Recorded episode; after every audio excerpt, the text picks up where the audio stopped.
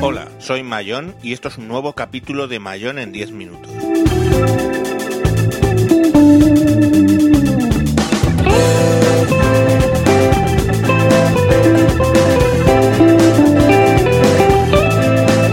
Hoy hablaremos sobre la evolución de los perros.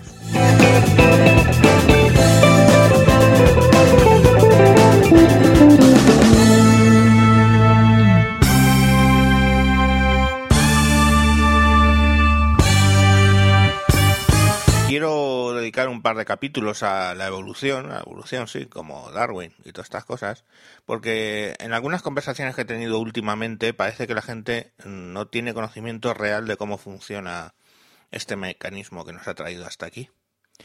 Así que bueno, empezamos por. Voy a empezar, como siempre, la casa por el tejado y voy a hablar de la evolución de una sola especie, del perro. Canis lupus familiaris, el perro. El propio nombre ya nos indica que sus antepasados son el Canis lupus, o por otro nombre conocido como el lobo. Se tiene evidencia fósil de relación entre canes y humanos desde aproximadamente hace 100.000 años, si bien es cierto que está mejor documentada desde hace unos 40.000.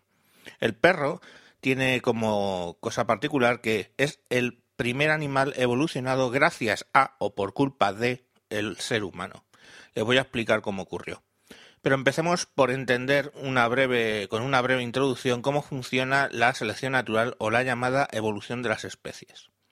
Al generarse un óvulo o un espermatozoide se realiza una copia del genoma del animal que lo produce. Esta copia puede ser perfecta, generalmente lo es, pero ocasionalmente se produce una pequeña variación en la copia que puede ser minúscula, pero puede ocasionalmente generar una modificación en el, animal. Si esta modificación por las presiones del entorno resulta beneficiosa para el animal, éste tendrá una ligera ventaja sobre el resto de sus congéneres y tendrá a vivir más, mejor o a reproducirse más, lo que a largo plazo esa pequeña modificación marcará la diferencia y la población con esa modificación se extenderá más que la población que no tiene esa pequeña modificación. Por ejemplo, en algún momento de la historia, un oso de pelaje oscuro sufrió una modificación genética que aclaró algo su pelaje. Cuando esto pasó en el entorno polar, ese animal de color más claro tenía más facilidad para acercarse a las presas sin ser detectado, sin ser visto. Era más eficiente en su entorno, en ese entorno polar, y por ello se alimentaba mejor y procreó más, aunque fuera poco más, pero procreó más que su compañero de especie que no tenían esa alteración. A la larga y tras otros errores, digamos entre comillas, en la copia de genes del color del pelo, el pelaje se fue aclarando hasta el punto de ser blanco como actualmente, porque cada color más blanco tenía mejor ventaja en esa mm, zona ecológica que los de color oscuro. Esos cambios genéticos aleatorios en su inmensa mayoría resultan perjudiciales para el animal, incluso letales. De hecho es que a veces no llegan ni a nacer pero en las contadas ocasiones en las que supone un beneficio para él, se genera una nueva subespecie, por decirlo de alguna manera, que por estar mejor adaptada a su medio resulta finalmente la especie dominante en ese entorno. Pero con el lobo el factor al que se adaptó por esos errores de copia genética aleatoria fue el ser humano, dando lugar a una nueva especie que es el perro. El proceso fue relativamente sencillo. Se piensa que como los leones de montaña, los osos, y los osos, los lobos, eran competidores de los seres humanos primitivos, pero los lobos especialmente acechaban los campamentos. El humano con el fuego mantenía lejos a los lobos debido a sus altos niveles de hormonas de estrés en los lobos que hacía que sea un animal especialmente nervioso y miedoso, digamos, ante, ante el hombre. En algún momento los lobos nacidos con niveles anormalmente bajos de hormonas del estrés debieron tener la tendencia a acercarse más a los hombres, lo que les permitió comer de sus despojos. Esa pequeña y aleatoria modificación en los genes, que desde luego, eh, si el ser humano no hubiese existido, pues esos animales, al ser básicamente más mansos, hubieran sido destruidos por los, por los lobos más, más, con más niveles de estrés, pues esa pequeña eh, modificación hizo que fueran más competentes, puesto que es más fácil obtener alimento de los desperdicios de los seres humanos que cazando como auténticos lobos. Eficiencia, evidentemente, en términos de energía. Se emplea más energía para acechar y cazar una presa que para consumir eh, restos que nos han dejado por el suelo.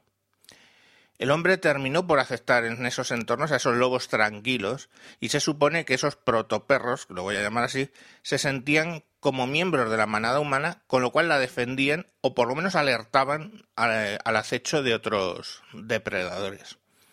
Posteriormente, el ser humano siguió seleccionando dentro de esos protoperros aquellos ejemplares que por cambios aleatorios en su genoma presentaban no ya características de docilidad, que las tenían ya, sino además una apariencia más relajada, pues una mirada menos fiera, comparar la mirada que tiene un lobo en general, aunque esté tranquilo, con la mirada que tiene un perro, esa mirada de adoración que tienen, ¿no? Que nos resulta atractiva y que nos enseña que es un animal tranquilo. O una boca, por ejemplo, menos armada, los colmillos más pequeños eh, con lo cual resulta incluso menos peligroso. Por otro lado, al conseguir comida de los desechos humanos, los protoperros ya no necesitaban tener una dentadura tan potente como los lobos, y al no suponer esa dentadura más potente una ventaja evolutiva, era el ser humano el que seleccionaba las características que más les interesaba, eh, lamentablemente eliminando o abandonando a los ejemplares que de un modo u otro no correspondían con lo que el ser humano tenía en mente eh, cuando buscaba un perro. En realidad no se sabe a ciencia cierta si esta evolución se dio en un solo lugar del mundo o se produjo en varias zonas independientes y luego se cruzaron las distintas razas de perros. Eh, el consenso científico más extendido es que posiblemente exista un único foco donde se empezó esa estrategia y tuvo éxito y se situaría en la zona de China.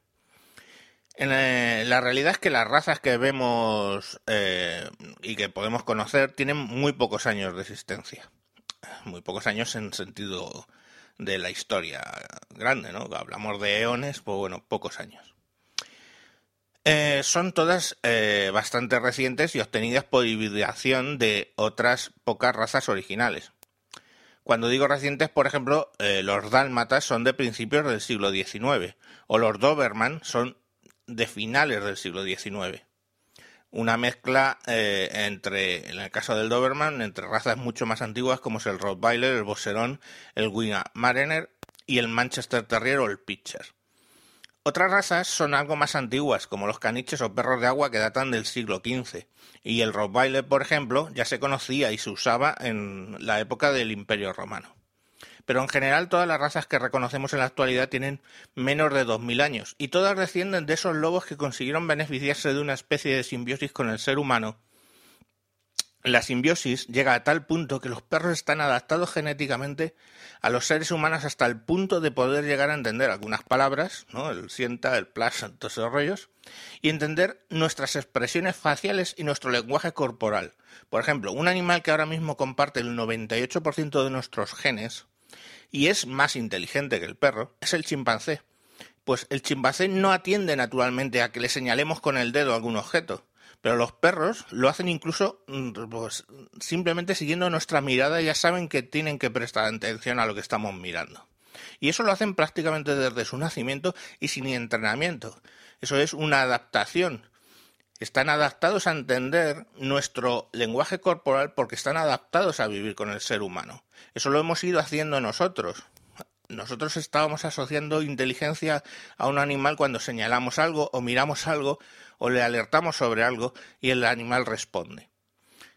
Así que, en resumen, eh, la frase de el perro es el mejor amigo del hombre deberíamos cambiarla por el perro es la mejor creación del hombre, o si queremos una cosa un poquito más sensible, el perro es el mejor hijo del hombre.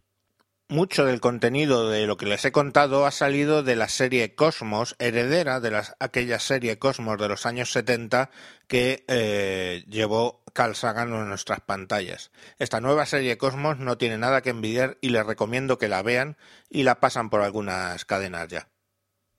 Como siempre, pueden seguirme en Twitter en arroba tejedor1967 buscar el podcast en Spreaker eh, buscando por Tejedor 1967 eh, o en iTunes buscando por Javier Fernández. También tenéis el canal de YouTube Tejedor 1967 o buscar en Google mi blog que se llama Esas cosas del mundo. Un saludo y hasta próximos capítulos.